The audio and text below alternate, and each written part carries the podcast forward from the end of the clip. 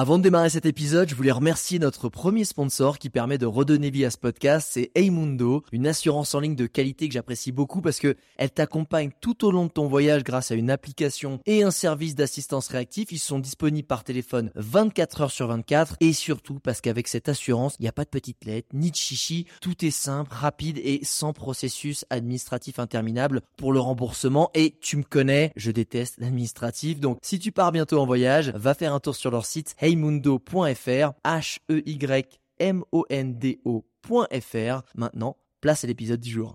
Regarde-moi ça J'ai l'impression de faire la dégustation. Ouh ça c'est de la vie Ah c'est magique cet endroit C'est absolument dément. Le spot est juste incroyable. Ça joue vraiment à quelques centimètres. On va s'enfoncer un peu dans la forêt. Oh, ok, bon, ok. Tout le monde est absolument gentil. C'est ça la vie. Bonjour et bienvenue dans ce nouvel épisode de Je t'emmène en voyage. C'est Justine au micro et aujourd'hui je reçois Olivia, alias le petit reporter. Olivia est partie depuis 2021 sur les routes d'Afrique avec Charlie et leur Land Rover Defender nommé Joe pour une durée indéterminée et j'ai hâte qu'elle nous raconte ses aventures avec déjà plus de 30 000 kilomètres parcourus. Salut Olivia, comment tu vas? Salut, salut, ça va, merci et toi? Ouais, ça va super. Écoute, euh, j'ai hâte que tu nous racontes toutes tes aventures. Est-ce que pour ceux qui ne te connaissent pas encore, celles et ceux qui ne te connaissent pas, tu pourrais te présenter euh, en quelques mots? Ouais, bah du coup, je m'appelle Olivia, j'ai 28 ans et je suis euh, reporter nomade, si on peut dire ça. En gros, je suis photographe et vidéaste à mon compte et mon travail, c'est de partir voyager dans différents pays du monde, principalement sur du long terme, pour partager ensuite tout ça euh, en images avec ma communauté, que ce soit sur euh, Instagram, sur YouTube, sur mon blog, sous le pseudo du coup le petit reporter. Donc on peut suivre tes aventures en tapant le petit reporter dans n'importe quelle barre de recherche, je pense. Ouais, c'est ça. Bon, super. Et alors ton rythme, euh, pour donner un petit peu de contexte, ton rythme de voyage, puisque j'ai l'impression que tu, enfin c'est vraiment du long terme, tu pars sur le long terme.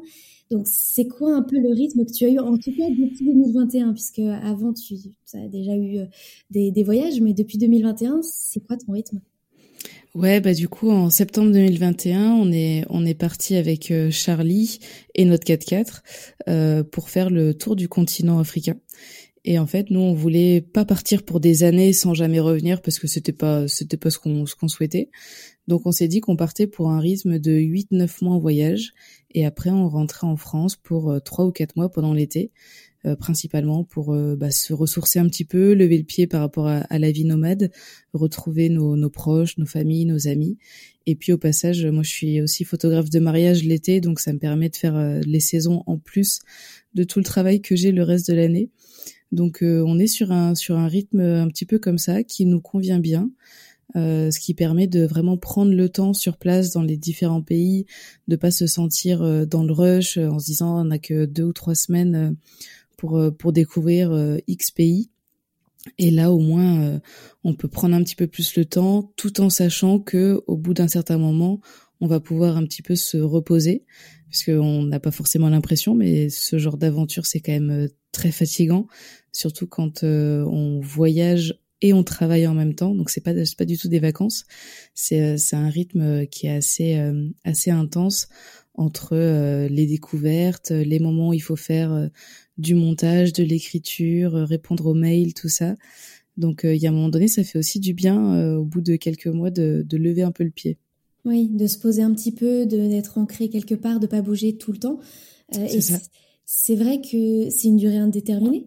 Ça veut dire que vous allez pouvoir faire ça euh, donc euh, avec Charlie euh, pendant X années. Enfin, il y a pas, il y a vraiment, il y a pas de deadline. Tu t'es vraiment dit, on fait ce projet, je pars et on verra. Ouais, en fait, il n'y a pas de deadline. Alors, à la toute base, on était parti pour faire trois ans parce qu'on pensait que le Tour d'Afrique serait bouclé en trois ans. Clairement, ça sera pas le cas parce que là, au bout de deux ans, on arrive à peine en Namibie. Donc je pense que ça va durer un petit peu plus longtemps. Et, euh, et puis surtout, là, il va falloir qu'on s'adapte un petit peu parce que depuis euh, depuis quelques mois, on a pris la, la, décision avec Charlie de se séparer. Donc on, on, était en couple et puis là, on, on a décidé de faire chacun notre petit bout de chemin. Donc on s'entend toujours bien, mais il y a un moment donné, il va falloir quand même qu'on se sépare euh, parce que un, un, voyage comme ça, H24, dans un petit 4x4 bon, c'est bien un temps, mais si même si la relation est, est saine, euh, faut, faut peut-être aussi euh, couper le cordon. Du coup, euh, on va, je pense, euh, réaménager un petit peu notre notre temps et nos envies chacune de notre côté. Et moi, je sais que j'aimerais tendre vers un, un, équilibre un peu différent de voyage, qui serait plus du partir trois mois, rentrer trois mois, ce qui mhm. ferait sur l'année six mois en vadrouille et six mois posés sédentaires, pour pour avoir justement un, un, meilleur équilibre euh, en étant toute seule euh, par rapport au voyage qui va être encore plus intense euh, et les moments où j'ai envie de pouvoir avancer sur d'autres projets, sur sur plein de petites choses et là où j'ai besoin d'un d'un cadre un peu plus formel, on va dire. Donc donc ce qui fait que ça reste toujours à durée indéterminée parce que je sais pas du tout ce que je veux faire exactement. Je sais que j'ai vraiment envie d'aller au bout de ce tour d'Afrique. Mais ensuite, euh, toutes les possibilités sont là. Est-ce que j'aurais envie de rentrer? Est-ce que j'aurais envie de découvrir le Moyen-Orient, l'Asie centrale? Je, je sais pas. Tout, est possible. Tout est possible, d'accord. Ok. Et alors pourquoi euh, Parce que tu, tu parles d'autres continents, mais alors pourquoi le continent africain? À l'origine, tu connaissais déjà? Vous étiez déjà venus toutes les deux sur euh, sur ce continent-là, ou c'est une, vraiment une pure découverte de A à Z? Euh, moi, j'étais déjà allée plusieurs fois, euh, notamment pendant mon tour du monde en solo. J'avais découvert euh, bah, pour la première fois le Kenya et la Tanzanie. J'avais adoré ces pays-là. C'est c'est des pays très riches culturellement, très beaux. Il y a pas mal de choses à faire. Et puis en y étant seule, j'avais aussi beaucoup aimé parce que les les rencontres sont sont simples. Alors des fois, le, le rapport homme-femme est un peu différent, euh, surtout quand tu es une, une nana qui voyage seule. Il euh, y, a, y, a, des regards qui peuvent être un petit peu euh, un petit peu trop curieux, mais ça reste, enfin c'est toujours resté en tout cas pour moi dans, dans la bienveillance, c'est juste de, de, la curiosité. Et, et du coup, j'avais très envie de pouvoir découvrir plus en profondeur ce continent. Pour Charlie, c'était la même chose, et d'autant plus moi dans mon métier du coup de partager des petits reportages euh, photos ou vidéos. Je trouvais ça vraiment ultra intéressant d'aller sur un continent dont on entend quasiment que du mal, euh, qui est victime de beaucoup de généralités. Malheureusement, quand il y a quelque chose euh, qui se passe dans une région d'un pays, bah, les gens ils ont l'impression que ça se passe dans tout le continent, alors mhm. que c'est c'est pas du tout ça. Et du coup, je trouvais que c'était un beau challenge de me dire que bah, j'allais moi-même aller dans ces pays-là essayer de découvrir une certaine réalité et puis partager ce que je découvrais, mes expériences, que ce soit autant le côté bien que pas bien. S'il y avait des galères en chemin ou des choses négatives à dire, je voulais aussi les dire, mais montrer que euh, dans des pays euh, où il y a pu avoir des conflits, où il y a pu avoir des euh, des moments un petit peu négatifs dans l'histoire, bah en fait aujourd'hui c'est totalement possible d'y voyager. Euh, je pense notamment à l'Angola qui était encore en guerre civile euh, il y a quelques années. Bah là, il y a vraiment euh, aucun souci. Le Nigeria, euh, dans le nord du pays, il y a, y a des conflits, c'est réel, mais il n'empêche qu'on peut quand même traverser certaines parties du pays et que les gens sont sont super gentils pour la plupart. Enfin voilà, il y a plein de plein de choses et de préjugés un petit peu à déconstruire et c'est ça qui est super intéressant. Oui, c'est vrai que c'est ça qui est impressionnant, je trouve, dans votre aventure. C'est que vous êtes quand même deux nanas, vous partez euh, avec euh, une voiture, euh, avec un 4x4, où il faut aussi se dire qu'il peut y avoir des galères à ce niveau-là. Enfin, moi, je trouve, enfin, vraiment, je, voilà, je suis impressionnée parce que je me dis, il faut, faut vraiment en vouloir et, et, et démocratiser un peu. Euh, enfin, c'est vrai que comme tu dis, euh, le, Gabon, l'Angola, moi personnellement, quand tu me parles de ces pays-là, je ne vois pas à quoi ça ressemble et je pense que je, ne dois pas être la seule. Euh, donc c'est vrai que c'est intéressant de voilà de, de savoir euh, qu'on peut voyager euh, dans plein de pays en Afrique et ne pas généraliser comme tu disais. C'est Ouais, ouais, bah totalement. Bah il y a beaucoup de gens quand ils voient un petit peu les, les choses que je partage sur les réseaux, ils se disent euh, ah mais tel pays euh, c'est safe, euh, ah tel pays il y a autant de verdure. En fait, les gens ils ont vraiment l'impression que l'Afrique c'est dangereux et désertique.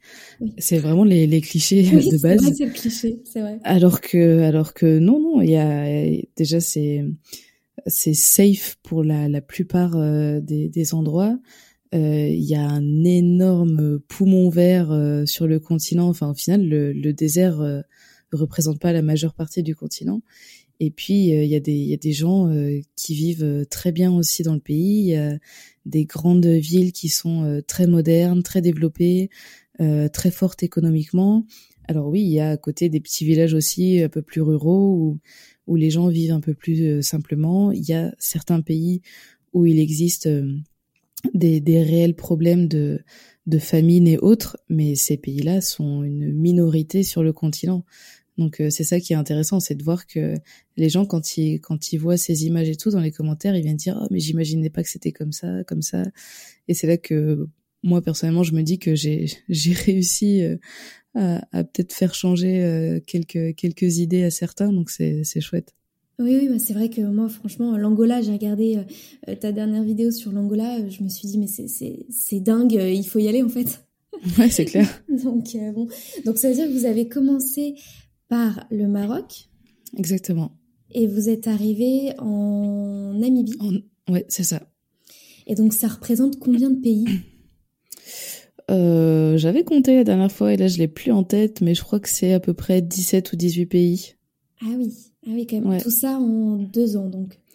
Ouais, c'est ça. Étalé sur deux ans. Alors on est, on a fait des, euh, deux, deux allers-retours en France au passage. Donc c'est pas deux ans complets euh, au final, mais c'est, c'est sur deux années. Et euh, en fait, ouais, il y a en Afrique, il y a un petit peu plus d'une cinquantaine de pays. On s'en rend pas forcément compte. Il y en a, ils ont l'impression qu'il y a genre juste dix pays en Afrique, mais il y en a, il y en a une cinquantaine. Donc on n'a même pas fait la moitié. Et puis sachant qu'on pourra pas tous les faire non plus parce qu'il y a certains pays, euh, notamment du, du centre et du nord, que voilà, il faut non plus pas trop y aller euh, euh par rapport à, aux, situations actuelles. Il faut pas se mettre en danger pour rien. Mais euh, mais à la fin, j'ai même pas calculé, mais je pense qu'on devrait dépasser une, trentaine de pays sur les sur la cinquantaine. Donc c'est déjà pas mal pour avoir une, une idée assez euh, variée et diversifiée du continent. Oui, c'est déjà pas mal, je pense. Ouais, Surtout que vous êtes le tour, donc le nord, le sud, l'est, l'ouest euh, vont être balayés. Donc euh, oui, c'est pas mal, effectivement. Et tu parlais tout à l'heure, je reviens sur ça, parce que je pense que ça, il y a forcément des auditeurs qui se posent la question euh, par rapport au fait d'être deux femmes. Euh, Est-ce que vous avez eu des, des anecdotes euh, positive, négative, dans les deux sens? Enfin, est-ce que ça, ça, surprend, non, de femmes qui voyagent les deux euh, Ouais, bah ça. ouais, en fait, j'ai l'impression qu'on soit une ou deux, ça change pas grand-chose pour eux. Euh, ce qui change beaucoup, c'est qu'à côté de nous, il n'y ait pas de figure masculine. Et du coup, à partir de ce moment-là, il y en a certains qui ont l'impression que euh, je sais pas, on est euh, on est des petites euh, des petites choses faibles, des petites choses qui voilà qui qui qu'il faut faire attention. Alors bon c'est des, des fois ça part d'une d'une intention très mignonne. Certains qui veulent nous prendre un peu sur leur sous leur aile. je sais pas moi. par exemple, un soir, on va on va rentrer d'un endroit. Alors c'est assez rare qu'on soit en ville le soir parce qu'on fait beaucoup du bivouac sauvage, mais c'est déjà arrivé. Et euh, des fois, tu, tu, tu rencontres quelqu'un qui va dire non, mais moi, je veux pas te, te laisser rentrer seul de nuit dans la ville, alors que c'est une ville assez safe, hein, mais ils ont quelques petites croyances. Et du coup, bah, ils vont nous payer le taxi ou ils vont nous euh, nous, nous ramener eux-mêmes jusqu'à un endroit. Et là, dans, dans ce sens-là, c'est assez assez mignon, on va dire. Après, euh, là où c'est un peu plus relou, c'est principalement avec les autorités. Euh, quand on a des, des checkpoints ou quand on est aux frontières. Du coup, ils voient deux nanas et ils essayent un petit peu euh, de nous draguer, euh, de lancer des, des petits pics, des petits regards, de choper nos numéros, tout ça. Là, c'est un peu un peu relou, c'est-à-dire qu'au début, tu tu rigoles un peu, t'es là ouais, bah non, t'essaies de dire bah je suis pas libre, j'ai un mari en France, machin, et puis en fait ils ont toujours des trucs à te dire comme quoi bah t'as peut-être un mari en France mais si t'as pas de mari dans tel pays euh, ça compte pas pour eux. Donc euh, au début c'est un peu drôle. Et puis euh, au bout d'un moment quand c'est le le quinzième dans le mois en fait on en fait on coupe court c'est clairement quand les on voit que les gars ils viennent nous parler non pas juste pour s'intéresser à ce qu'on fait au voyage mm. mais plus pour essayer de choper notre numéro ou quoi que ce soit on dit tout de suite non mais c'est bon, on n'est pas intéressé, euh, laisse-nous tranquille, on est vachement plus ferme mhm. et ça marche un peu mieux parce qu'ils n'ont pas l'habitude que les femmes euh, leur répondent ou soient soient fermes donc euh, on, on, trouve un petit peu des techniques au fur et à mesure. Après, heureusement, c'est pas tous les hommes. Il y a quand même une majorité qui qui, qui viennent nous parler juste pour bah, comprendre ce qu'on fait, nous poser des questions, par où on est passé, est-ce qu'on vit dans le 4x4, montrer un peu l'aménagement. Donc ça, c'est des moments un petit peu un petit peu chouettes. Mais mais des fois, c'est vrai que ça peut être un petit peu relou les, libertés que certains ont l'impression qu'ils peuvent prendre, tout ça parce qu'on est deux femmes. Donc nous, on essaie de leur montrer que non, non, c'est c'est pas ça, c'est pas une réalité ça. Faut cadrer les choses. Ouais, je pense qu'on apprend à, à, être un peu plus ferme au fur et à mesure. Au bout de ah, la quinzième fois, on, on, doit être un peu plus, peut-être un peu plus sec et, et pour couper court facilement. Ah oui, bah il, faut s'endurcir. Hein. Franchement, les les premières fois, t'oses pas trop dire. Clairement, moi, les premières fois, quand on me demandait mon numéro, je donnais mon numéro. Euh, parce que c'était parce que c'était plus simple en fait. Le gars était tellement insistant que je je lui donnais mon numéro et puis après une fois qu'il m'appelait je le je le bloquais et puis fini. Euh, après je suis passé à un truc où quand ils étaient vraiment insistants euh, je donnais mon numéro mais je changeais juste le dernier numéro. Mhm. donc comme ça c'était pas le mien. Bon du coup euh, j'espère que quelqu'un ne s'est pas euh, récupéré 15 millions d'appels de relous donc j'ai arrêté de faire ça aussi. Et maintenant clairement je leur donne pas mon numéro, je leur dis euh, fermement que mon numéro c'est pour euh, mes proches, ma famille, mes amis, que si je te connais pas, je te donne pas mon numéro, que ça marche pas comme ça avec moi. Et euh, et que c'est seulement si voilà on passe plusieurs jours ensemble parce que je sais pas, on est au même endroit, je découvre ce que tu fais, quoi que ce soit, et qu'il y a vraiment un lien mmh. d'amitié qui se crée sans ambiguïté, que là je peux donner mon numéro parce que les les gens euh, que je rencontre et avec qui je passe vraiment des, des moments assez forts, j'ai envie de garder euh, leur, leur contact et d'avoir de, de, leurs nouvelles.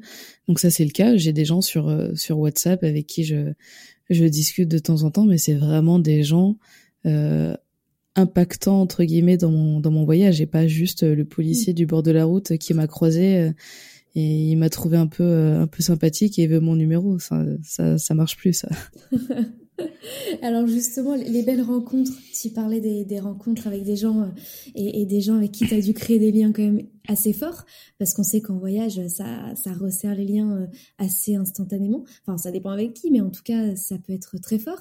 Et, donc, euh, qui tu as rencontré sur place, des, des, locaux, des voyageurs, qui, je sais pas, quelle est ta plus belle rencontre, par exemple? C'est compliqué ça comme question. euh, bah oui, on fait on fait beaucoup de rencontres, de belles rencontres, euh, notamment parce que euh, avec mon mon travail, moi j'essaie de vraiment m'intéresser à beaucoup de choses, à beaucoup de gens. Et des fois, quand on quand on croise le chemin de certaines personnes qui vont nous dire bah moi je fais telle activité ou j'habite dans tel endroit, moi je suis très intéressée pour euh, essayer de partager ça en images et du coup, euh, bah, je raconte ce que je fais aux gens, je leur demande est-ce que tu serais ok pour euh, pour nous montrer, est-ce que je pourrais filmer un petit peu avec ma caméra? Et dans ces moments-là, bah, on rentre un petit peu dans l'intimité de la personne et c'est là qu'on crée aussi des des liens assez forts. Euh, des fois, on passe plusieurs journées avec des gens et et c'est vraiment génial quand euh, ils nous font confiance et qu'ils nous ouvrent les portes de chez eux ou qui qui nous montrent ce qu'ils font au quotidien. Donc, euh, donc c'est vrai que des, des, rencontres, il y en a pas mal. Euh, par exemple, au, au, Maroc, là où on a commencé, en fait, on a passé quatre mois dans le pays parce que c'était euh, au moment où ils avaient euh, refermé un petit peu les portes par rapport au Covid et tout en prévention. Donc, on était euh, parmi les seuls touristes dans le pays. Personne pouvait rentrer, personne pouvait sortir.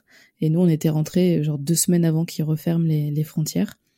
Et au final, euh, bah, c'était absolument génial parce que les, gens étaient super contents de voir des touristes et euh, on a pu créer des liens très forts, notamment dans, dans un endroit, c'est une, palmeraie qui s'appelle Skoura, euh, où on a passé plusieurs semaines sans trop bouger. Et en fait, on rencontrait plein de gens à droite à gauche qui nous montraient leur savoir-faire. Donc on a rencontré par exemple euh, un potier qui s'appelle Mohamed euh, qui qui nous a montré euh, comment il vivait, ce qu'il faisait, comment il essayait de, de développer un petit peu son activité. Donc moi j'avais fait un, un petit reportage sur lui, un petit portrait pour montrer justement essayer de, de mettre en avant les, les, jolies choses qu'il faisait. Et d'ailleurs, pour l'anecdote, cette, cette vidéo sur Mohamed a fait plus de 1 million de vues sur YouTube. C'était totalement fou. Ah ouais. Et en fait, depuis ce moment-là, ça, sa vie a beaucoup changé. T'as aidé son business? Bah clairement, ça mine de rien. je je le prends pas pour moi hein, parce qu'en soi c'est c'est lui qui fait tout le travail. Mais disons que j'ai peut-être pu être un petit tremplin avec cette vidéo, mais je suis retournée le, le voir plusieurs fois depuis cette vidéo. Et euh, à chaque fois, il, est trop mignon. Enfin, il me dit merci, euh, merci, grâce à toi. Il y a plein de gens qui viennent. Euh, ils viennent en me disant que ils, m'ont découvert dans tes vidéos, dans tes images, et, du coup, il a un carnet de commandes qui est euh, ultra bouqué. Et ce, ce, genre de belles histoires, je me dis, c'est trop fou parce que autant euh, on a l'impression des fois que les réseaux sociaux, c'est un petit peu euh, superficiel, c'est un petit peu fake et tout. Et là, tu te dis, bah en fait non, quand si tu l'utilises d'une bonne manière, bah tu peux faire des choses intéressantes et des choses impactantes et faire en sorte que peut-être qu'une vidéo, ça va changer entre guillemets la vie de quelqu'un. En tout cas, ça va l'aider et euh, moi, je trouve ça, je trouve ça totalement incroyable. Donc, euh, donc il y a eu ouais plusieurs personnes au Maroc euh, qu'on qu'on a rencontrées et vraiment, bah ça, ça a matché tout de suite parce que je pense à par exemple Afid qui était un pêcheur le, long de la côte à Essaouira où son histoire était magnifique. Il vivait dans un dans un petit cabanon avec son frère directement sur la plage et toutes les nuits il part avec sa bouée dans les vagues de l'Atlantique pour aller pêcher parce que c'est la nuit qu'il y a le, le plus de poissons. Et, euh, et puis il ramène euh, quelques, quelques poissons selon la, si la pêche est bonne ou pas. Il va essayer de les vendre après, euh, soit aux touristes, soit aux restaurateurs du coin.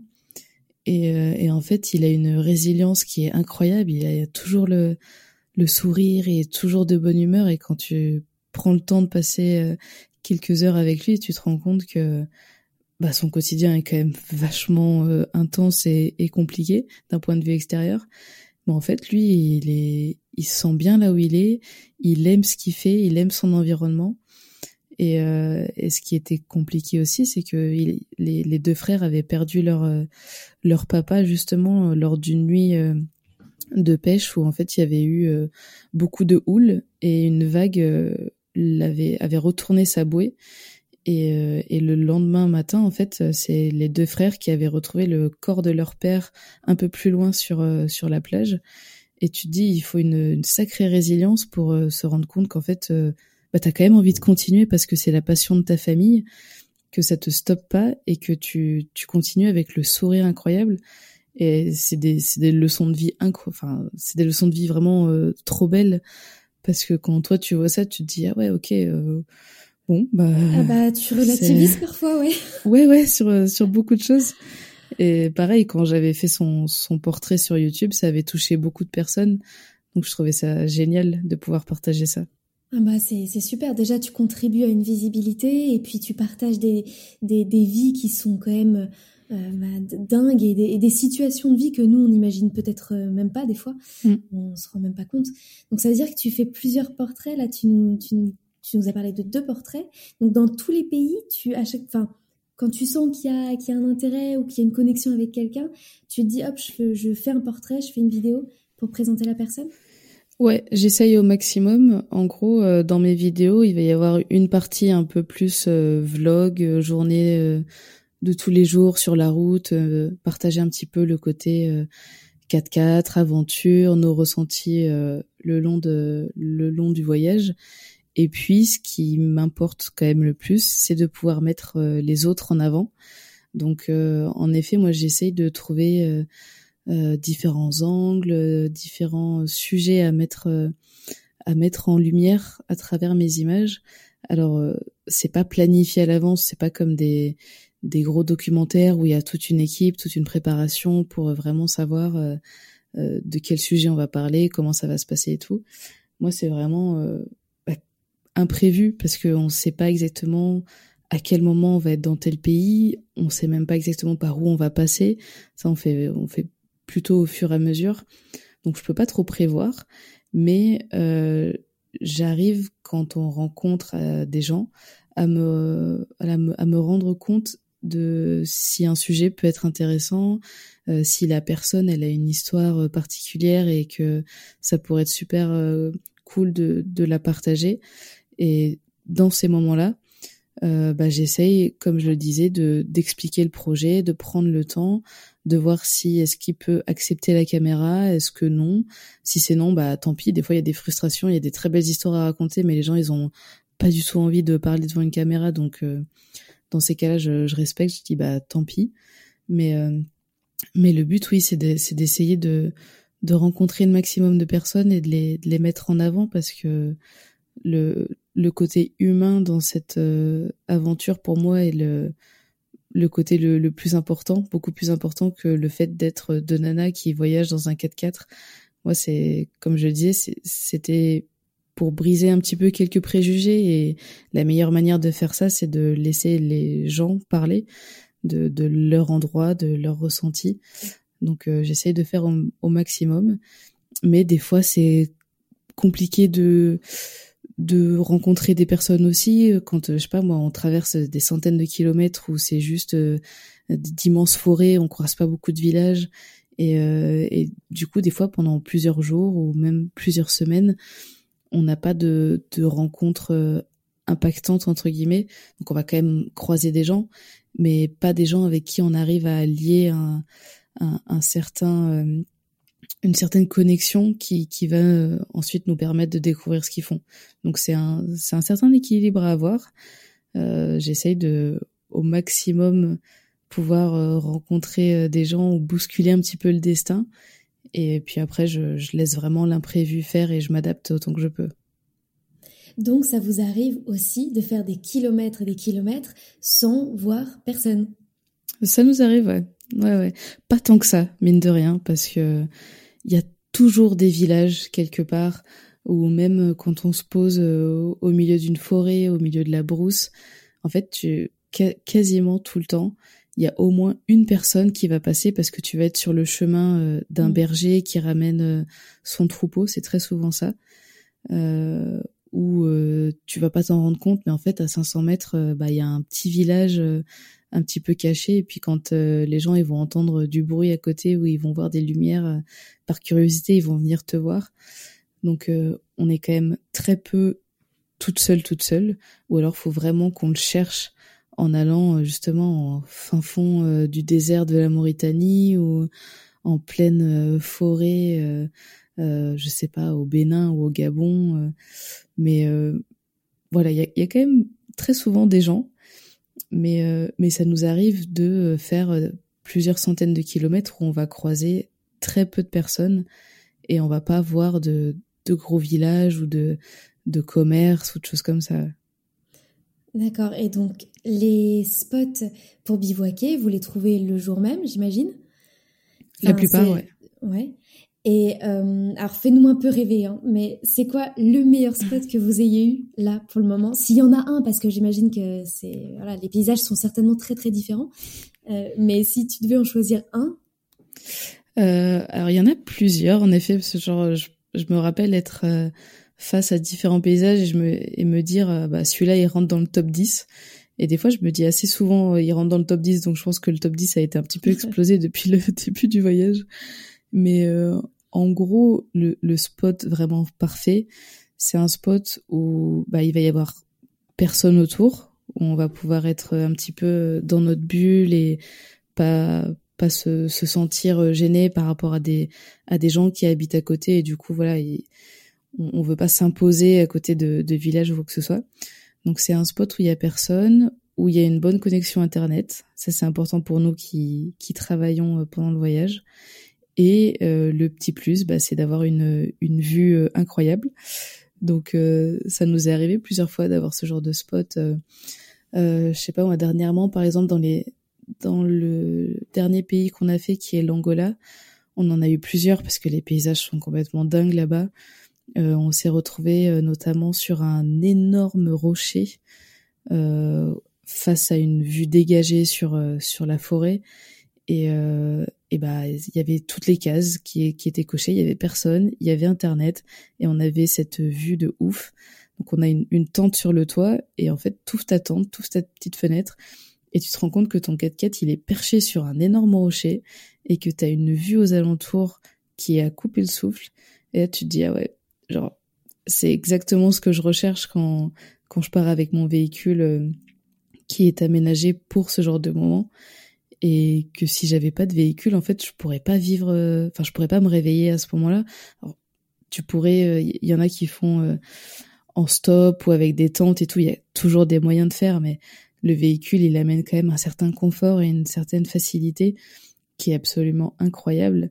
Et, euh, et dans ce moment-là, tu te dis, euh, c'est c'est fou. Enfin, tu plutôt que de te réveiller dans ta chambre, euh, dans ton appartement, tu te réveilles dans ta tente de toi et avec une vue sur la nature au fin fond d'un pays que peu de gens connaissent. Et c'est des sensations absolument folles. Bah oui, j'imagine. Et puis je j'ai la vidéo en tête, donc je, je vois le spot, euh, cher auditeur. si vous voulez aller voir la vidéo, c'est sur YouTube. Euh, non, non, c'est vrai. Que... Et donc là, vous êtes resté plusieurs jours. Quand un spot vous plaît, vous dites euh, bon bah on, reste, on s'installe un peu. Ouais, c'est ça. Quand bah le, comme je disais, le principal facteur pour rester plusieurs jours, c'est Internet.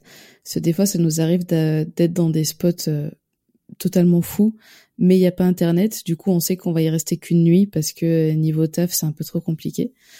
Euh, mais quand tout y est, clairement, on peut y rester euh, plusieurs jours. Ça nous est déjà arrivé de rester. Euh, je crois que le maximum qu'on ait fait, c'est dix jours au même endroit euh, sur une plage en Guinée-Bissau où on s'est installé. On était trop bien. En plus, là pour le coup, on a rencontré différentes personnes. Donc, ils venaient nous rendre un petit peu visite depuis le village voisin. Euh, et on avait euh, bah, vu océan pour se réveiller. En même temps, on pouvait euh, travailler tranquillement dans le 4x4. Donc voilà, c'est un mix de par rapport à si on se sent bien sur le spot, si on a du temps aussi, parce qu'après on est mine de rien un petit peu timé quand même par rapport au visa et aux différentes saisons. Même si on part à durée indéterminée, euh, on peut pas non plus rester six mois dans chaque pays. Il y a des y a des règles aussi.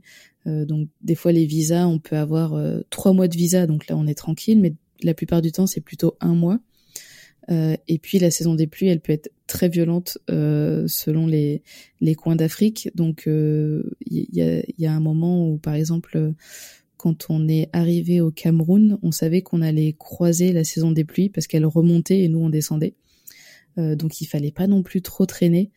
Euh, et puis au final, on, se l'est tapé euh, entre le Gabon et le Congo. Elle a été bien violente. donc on a eu des, des petits passages sur des pistes où voilà, c'était assez hardcore et on était contente d'avoir ça que pendant quelques jours et pas pendant plusieurs semaines parce que on avait essayé de réfléchir un petit peu justement à arriver à, à peu près à tel pays à telle période euh, parce qu'on savait qu'après ça allait être euh, l'enfer et le but de, de se mettre euh, dans la sauce pour rien. Enfin, si croiser une saison des pluies c'est normal dans un voyage et d'autant plus euh, sur le continent africain, ça fait aussi partie de, des expériences. moi je trouve ça vachement intéressant d'apprendre à conduire dans la boue, de savoir comment réagir, quels sont les, les bons réflexes à avoir. On apprend au fur et à mesure mais on va pas non plus euh, s'infliger ça pendant six mois euh, juste pour dire voilà on est des super aventurières on a fait six mois de saison des pluies on s'en fiche quoi on a fait oui, clairement ça nous a suffi amplement on a pris notre expérience et puis on verra la prochaine fois qu'on qu'on en recroisera une donc vous avez eu des galères niveau euh, niveau piste, niveau boue, niveau pluie, tout ça. Et, et donc là, là tu te retrouves. Enfin, moi j'imagine, enfin je me projette et je me dis, si je suis toute seule dans le 4x4 euh, au milieu de la pampa dans la boue, euh, je peux te dire que je reste enlisée dans le truc, je pense.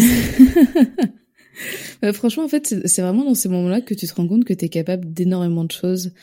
Et, et ça, c'est assez drôle parce que quand je raconte ces, ces moments-là ou quand mes proches, ils ont vu les vidéos correspondantes, tu vois, ils vont me dire, oh là là, vous avez fait ça et tout. Et moi, je suis là, bah, ouais, je trouve, en fait, je trouve pas ça exceptionnel en l'ayant vécu parce que je me rends compte que je pense que plus ou moins n'importe qui qui se retrouve dans cette situation-là, bah, on a tous un instinct. Euh, alors peut-être qu'au début on va paniquer pendant une demi-heure et puis au bout d'un moment, quand on va reprendre un peu nos esprits, on va se dire ok, bon bah je suis pas débile. Pour sortir, euh, je peux analyser la situation.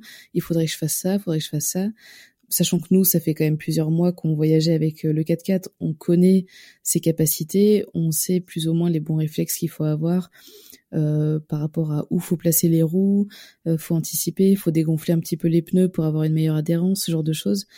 Et en fait, euh, on apprend simplement. Nous, à la base, on n'était pas du tout calé en mécanique, en conduite 4x4, en aventure. On n'avait jamais fait ça avant. Et on a juste appris sur le, sur le terrain. On a appris justement dans ces expériences, dans ces situations un petit peu plus délicates, où tu te retrouves face à quelque chose, t'as pas d'autre choix que de réussir à en sortir. Donc il faut bah, prendre le temps de réfléchir. Ouais, c'est ça. Et du coup, c'est marrant parce que c'est vrai que quand, quand je regarde après les, les images ou quoi, je me dis, ah ouais, on était quand même euh, sacrément dans, dans, un, dans un bordel. Euh, un peu dans la merde Ouais, qui, qui de l'extérieur peut, peut paraître euh, très, très, très galère. Et en fait, quand je me rappelle de, des sensations que j'avais quand j'y étais sur place, bah, enfin, j'étais pas paniquée, tu vois, j'étais calme fallait juste essayer de d'analyser la situation et de faire au mieux. Et, et du coup, c'est marrant après ce, genre de conversation qu'on a où on a, nous sur place, on n'a pas l'impression de faire quelque chose d'exceptionnel, mais à travers le regard des autres personnes qui n'étaient pas là et qui voient juste les images, ouais, on a l'impression d'être des aventurières de fou, quoi. c'est drôle. ah bah c'est clair. Attends, euh, enfin oui, oui, c'est c'est c'est évident que quand tu vois les images et que tu te projettes, c'est parce que je pense qu'on se met un peu à votre place. On se dit mais comment moi j'aurais réagi? Et c'est vrai que, ouais, mais comme tu dis, je pense qu'on apprend au fur et à mesure, on s'adapte, on... et puis bon, là, vous commencez à être rodé. Je pense ça fait quand même de nombreux mois, donc euh, j'imagine que vous êtes rodé sur le sujet. Et alors, sur ce, cette partie un peu 4-4, euh, c'est quoi la pire galère que vous ayez eue, euh, mais qui galère qui, qui j'imagine s'est bien terminé parce que voilà. oui, qui s'est bien terminé parce qu'on est toujours là, le 4-4 aussi. voilà.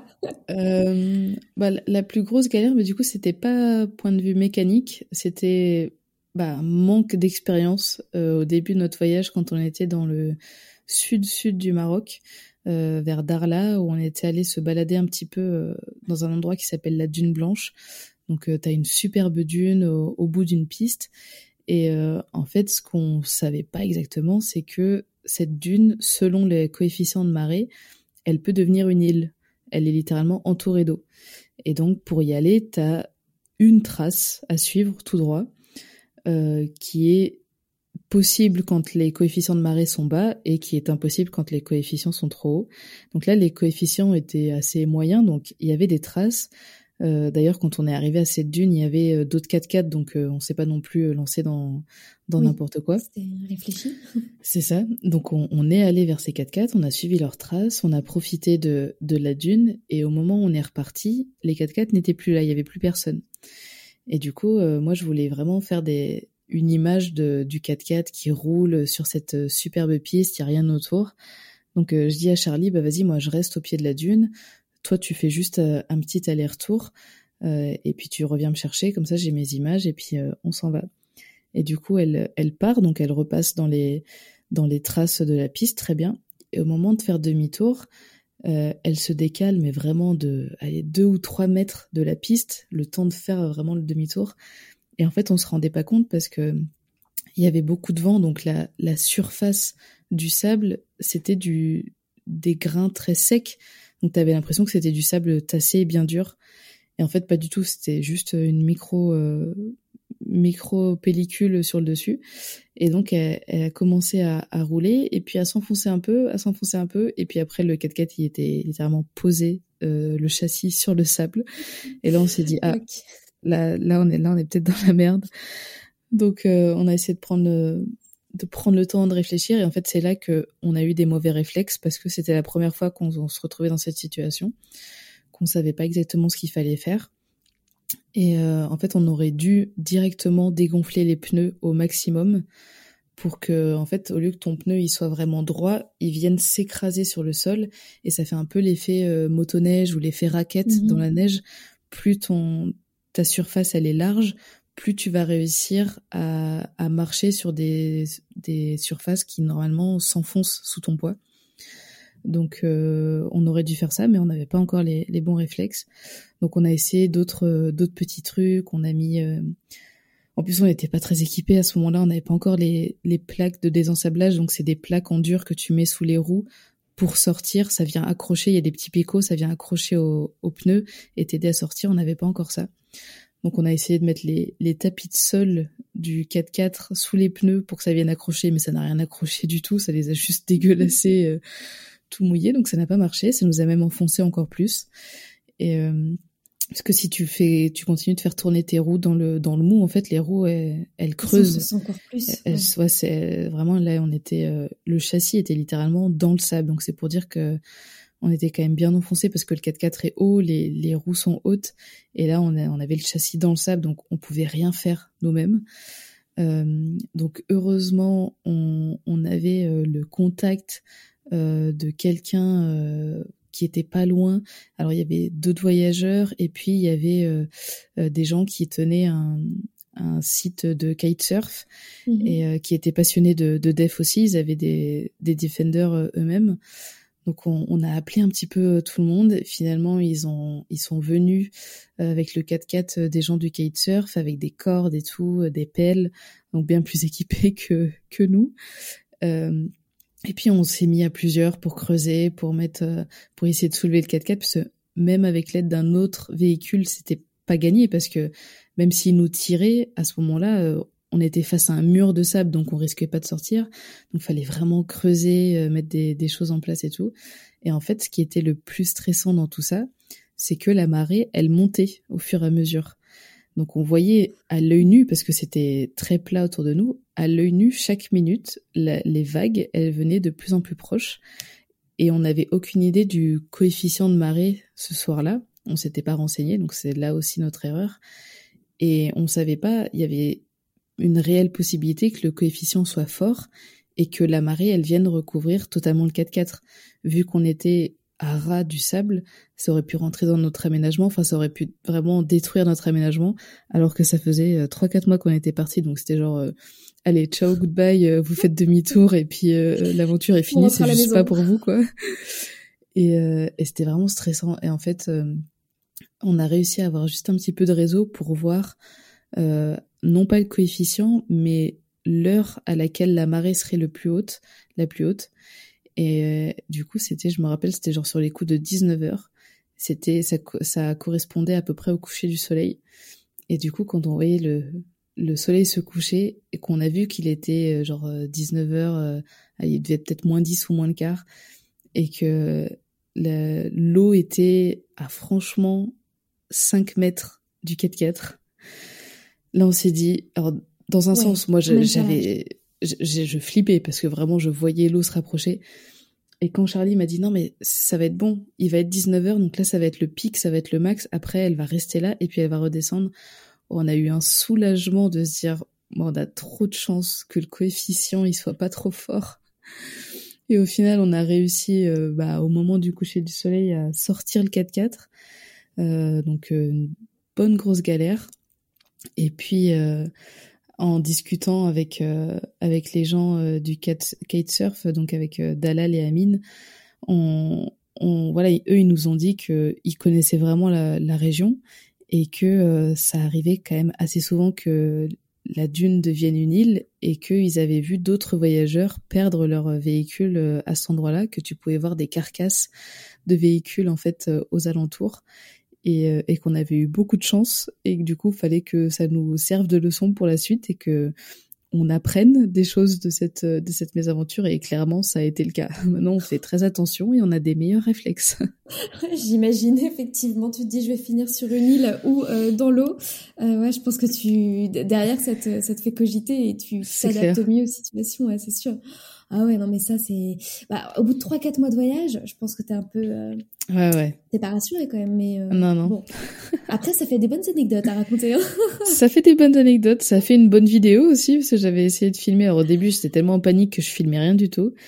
Et euh, au bout d'un moment je me suis dit bah, ça peut être intéressant de filmer pour justement montrer euh, qu'il y a des choses à faire, il y a des choses à ne pas faire, et que des fois tu te retrouves dans la sauce comme ça parce que t'as fait des, t'as pris des mauvaises décisions.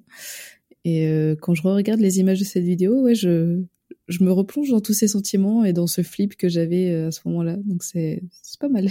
Ouais, j'imagine. Bah, on vous mettra, euh, cher auditeur, la barre euh, avec le, le, lien pour aller voir cette vidéo spécifiquement. Euh, tout à l'heure, tu nous as parlé de, de l'Angola. J'aimerais bien revenir sur ce pays parce que euh, parce que bah, je je connais pas du tout et je pense que je suis pas la seule à me à me dire déjà où ça se situe. Est-ce que tu tu peux nous Alors là, on était on était tout en haut, on, on va euh, plutôt en, en bas et et c'est les dernières semaines finalement que que tu as passé là.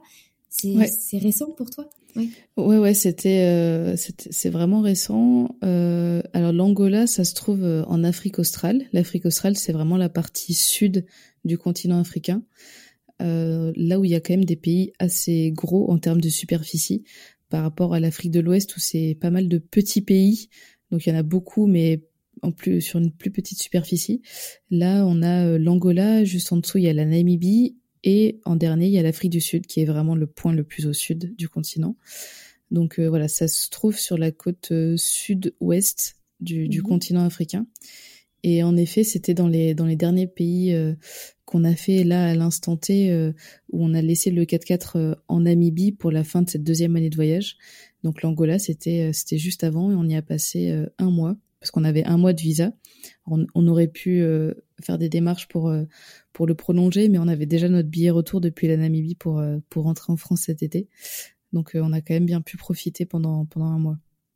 Et alors ça ressemble à quoi L'Angola, c'est quoi les paysages? C'est parce que forcément, comme tu disais au tout début de, de notre échange, c'est qu'on imagine l'Afrique, bon bah voilà, c'est désertique, c'est de la piste et, et basta. Alors c'est quoi? Si tu nous projettes là, si on met un petit masque de réalité virtuelle, c'est comment? Bah, L'Angola, en fait, ce qui est ultra intéressant, c'est que c'est très diversifié parce que c'est un immense pays. Euh, je crois que la, la côte, elle fait, euh, euh, je dirais, dans les 1500 kilomètres faciles en longueur. Enfin, c'est vraiment très très grand. Ah oui. Euh, et en fait, dans tout le nord, c'est plus euh, un petit peu équatorial. Il y a des grandes forêts, des grands arbres. Euh, c'est encore assez dense et il y a beaucoup de verdure. Euh, c'est là aussi où il y a le plus de pluie par rapport à l'Afrique centrale qui, est proche, le Congo et, le Gabon. Donc il y, a, un microclimat dans le nord qui fait que c'est très très vert. Et puis plus on descend dans le sud, plus on va pour le coup vers le côté désertique. donc nous on n'avait pas revu de désert depuis la Mauritanie, donc depuis quasiment 20 000 kilomètres donc c'est pour dire que là, je reparle de désert, mais on n'en avait pas vu depuis très longtemps. Et, euh, dans le sud de l'Angola, ouais, il y a, un grand, grand désert euh, qui fait partie du désert du Namib, donc le plus vieux désert euh, du monde qui est principalement connu pour le côté Namibie, mais qui a une partie euh, côté Angola aussi. Et donc là, c'est des immenses dunes à perte de vue. Et ce qui est particulier, c'est que ces dunes, elles se jettent dans l'océan. Donc il y a, vraiment un moment donné où T'as cette image d'une dune de plusieurs dizaines de mètres de haut, et puis t'as un mini banc de sable euh, qui va et vient selon les marées, et puis après t'as l'océan. Donc c'est totalement fou. On a plus l'image euh, du désert, par exemple marocain ou algérien, où c'est des dunes sèches euh, qui sont euh, à l'intérieur des terres. Et là non, c'est des dunes qui sont très humides, euh, qui sont qui sont juste à côté de l'eau, et du coup c'est totalement fou. Et le reste du pays, il reste le reste du pays, il est aussi très diversifié. Tu vas avoir des endroits, bah, comme je disais tout à l'heure, avec des immenses cailloux.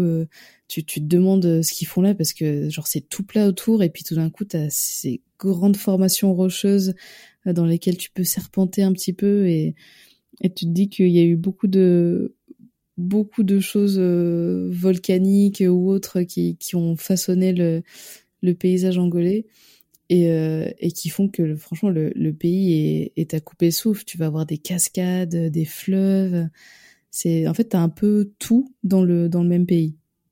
Ah ouais, ah ouais, donc on n'imagine pas du tout, du tout, du tout ça. Déjà, rien que le côté vert que tu nous décris là au tout début dans le Nord, ça, euh, enfin, je, ça, je pense que je ne suis pas la seule à me dire, euh, waouh, je, je pensais pas que c'était comme ça. Et, euh, et donc ça veut dire qu'en un mois, vous avez quand même pu traverser le pays. Euh, ouais. Donc c'est, vous l'avez traversé du nord au sud. Ouais. Vous êtes allé sur la côte. Ouais. Est-ce qu'il y a des coins que vous n'avez pas encore fait, euh, que vous n'avez pas eu le temps de faire? Parce que vu que c'est très grand, est-ce que Parce que vous avez ouais, ouais, bah en fait, c'est, c'est immense comme, comme pays et en un mois, alors on a pris notre temps, mais en même temps, on a essayé quand même de pas mal rouler vu les, les grandes distances qu'il y avait. Euh, on a fait, ouais, vraiment plus. Euh, en gros, si tu coupes l'Angola en, en, deux, euh, bah nous, on a fait la partie ouest du nord au sud. Mais euh, on aurait pu passer un mois de plus pour faire la partie est du nord au sud. Donc c'est vraiment immense euh, comme pays. D'accord. Et vous comptez y retourner ou pas? Est-ce que c'est un projet de se dire, bah, je retourne dans certains pays que, que j'ai bien aimés en me disant, bah, voilà, je vais faire les, les parties, les régions que j'ai pas encore euh, découvertes ou, euh, Là, non, c'est pas, c'est pas un projet. Là, on va, on va plutôt se focaliser sur euh, la suite qui va être Botswana, Namibie. On va essayer de prendre maximum le temps. après, le but c'est pas de, de sillonner vraiment 100% des pays de chaque pays qu'on fait. Voilà, il y en a certains, on va se, se focaliser sur euh, une certaine région, sur un certain côté, euh, parce que, alors, non pas qu'on veut pas, en soi, c'est très très intéressant de découvrir chaque pays à fond, mais si tu veux vraiment faire 100% chaque pays, tu mets 10 ans. Ouais. tu mets 10 ans pour faire l'Afrique. Déjà que nous, on prend notre temps et on est assez lente. Euh, je sais qu'il y a, a d'autres voyageurs, ils font que tracer le continent. En six mois, ils passent du Maroc en Afrique du Sud.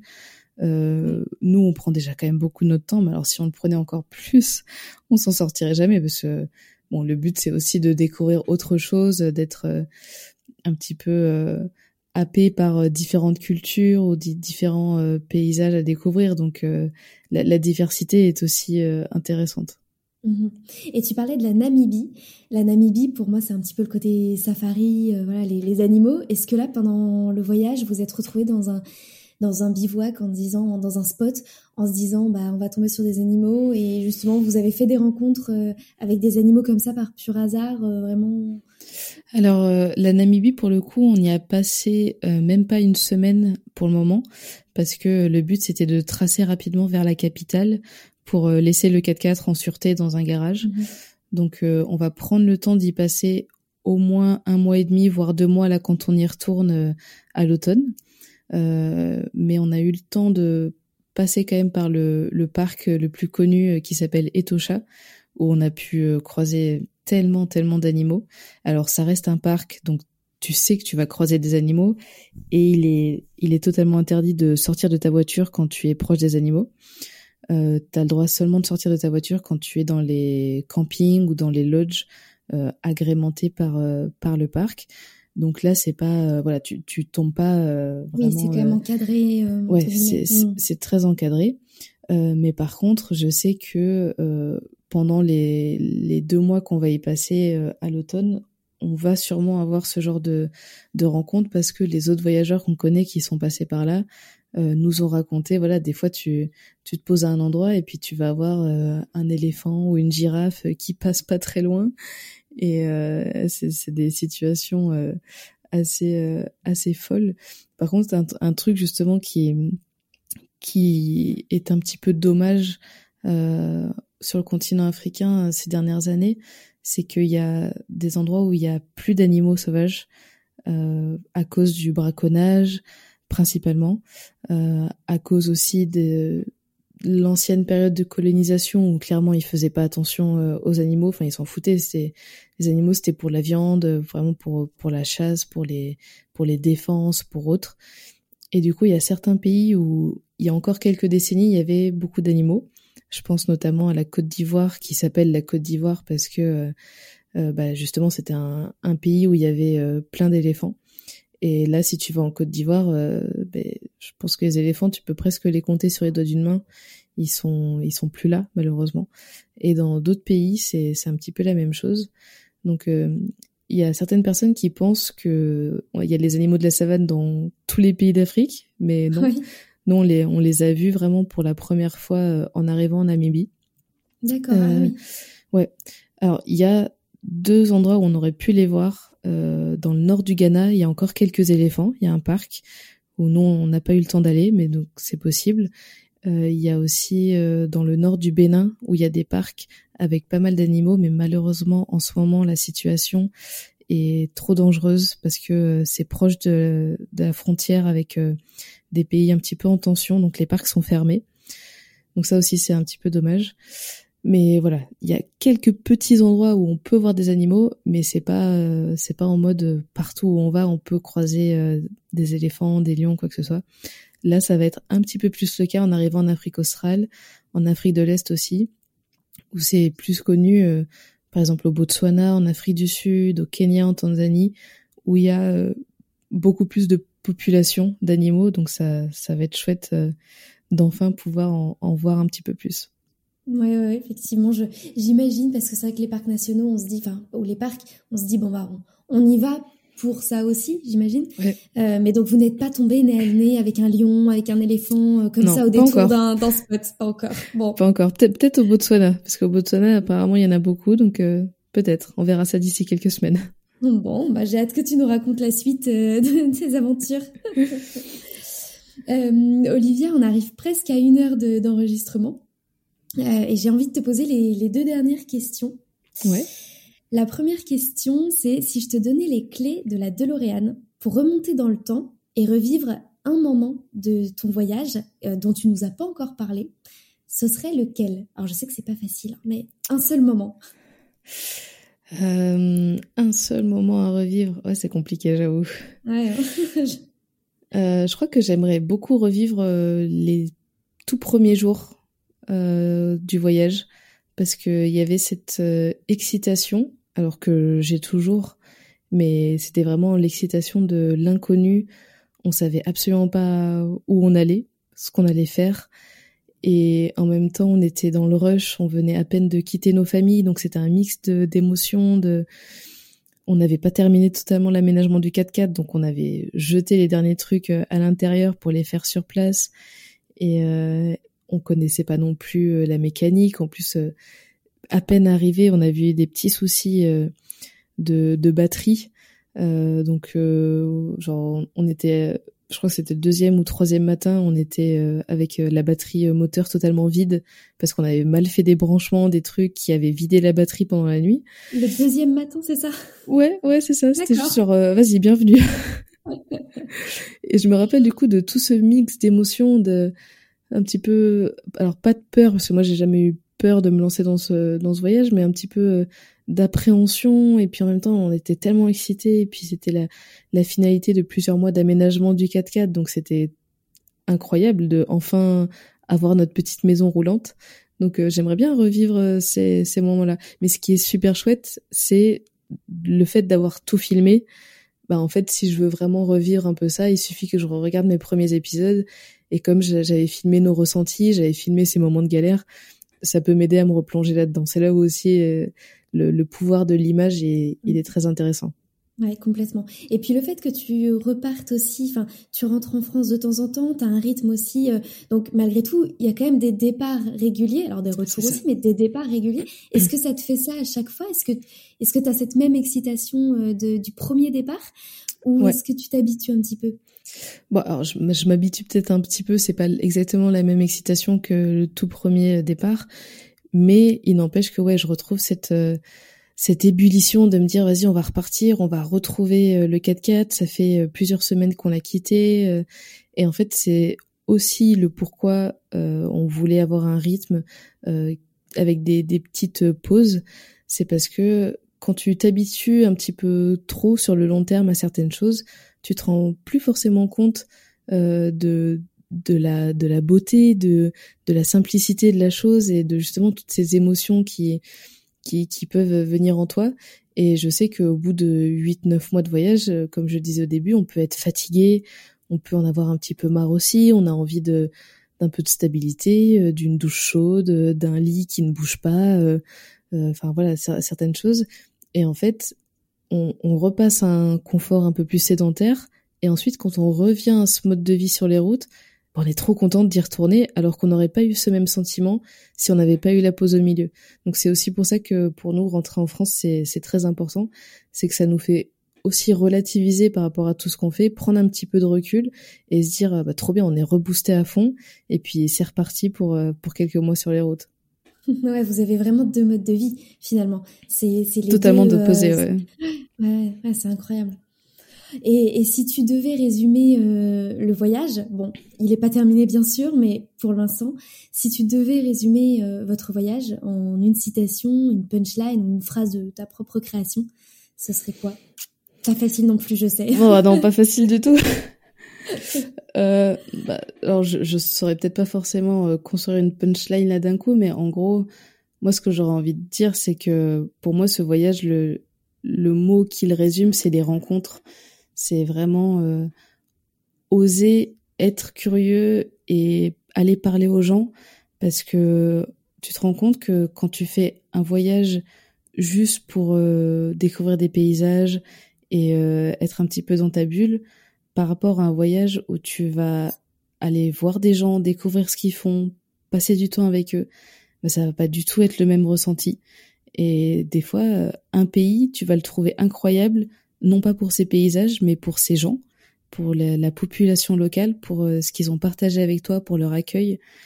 Et il y en a d'autres, ce sera pour les super beaux paysages. Donc euh, je trouve que cet équilibre-là, il est important et qu'il faut avoir une certaine ouverture d'esprit qui est, je pense, fondamentale quand on part en voyage. Il faut être curieux des autres et se rendre compte que en fait, dans notre monde, ce qui est beau, c'est que on a des sociétés, mais totalement aux opposés, que ce soit euh, au nord du, du monde, au sud, à l'est, à l'ouest. Il y a tellement, tellement de diversité. Et en fait, il faut juste euh, avoir envie de découvrir l'ailleurs, là où c'est un peu bateau, mais quand on sort de notre zone de confort, ce que nous on connaît, là où on se sent un petit peu à l'aise, et eh ben il faut avoir euh, l'envie de sortir de ça pour euh, pour découvrir aussi comment d'autres vivent sur la même planète que nous. Hmm.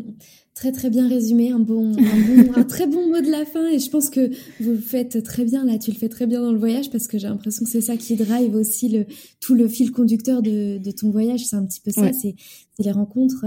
Donc euh, on mettra aussi euh, dans la barre de description le lien des épisodes euh, de certains portraits dont tu nous as parlé. Comme ça, comme ça, chers auditeurs, vous pourrez aller voir. Trop bien. Bah écoute, un grand, grand, grand merci euh, Olivia pour ton partage. Euh, j'espère que ça a donné envie à tout le monde, à tous ceux qui nous ont écoutés, celles et ceux qui nous ont écoutés, euh, bah, de découvrir l'Afrique et certains pays, parce que c'est vrai qu'on n'imagine pas, mais tu l'as dit, il y a une cinquantaine de pays en Afrique. Donc j'espère que ça a donné l'envie à certaines personnes d'aller bivouaquer là-bas. Et si on veut continuer à suivre tes aventures, tu nous conseilles quelle plateforme en particulier? euh, bah du coup euh, sur YouTube c'est là où je poste vraiment mes vidéos, mes petits reportages. Et puis sur Instagram c'est plus euh, des stories au quotidien, un peu les backstage, des photos. Donc c'est principalement sur ces deux plateformes que que ça peut être intéressant de suivre l'aventure. Ça marche. Et ben on mettra tout ça dans le dans le lien. Merci beaucoup Olivia. Profite Merci à, toi. des prochaines semaines qui arrivent et j'ai hâte de découvrir la suite de ton voyage. Trop bien, merci beaucoup.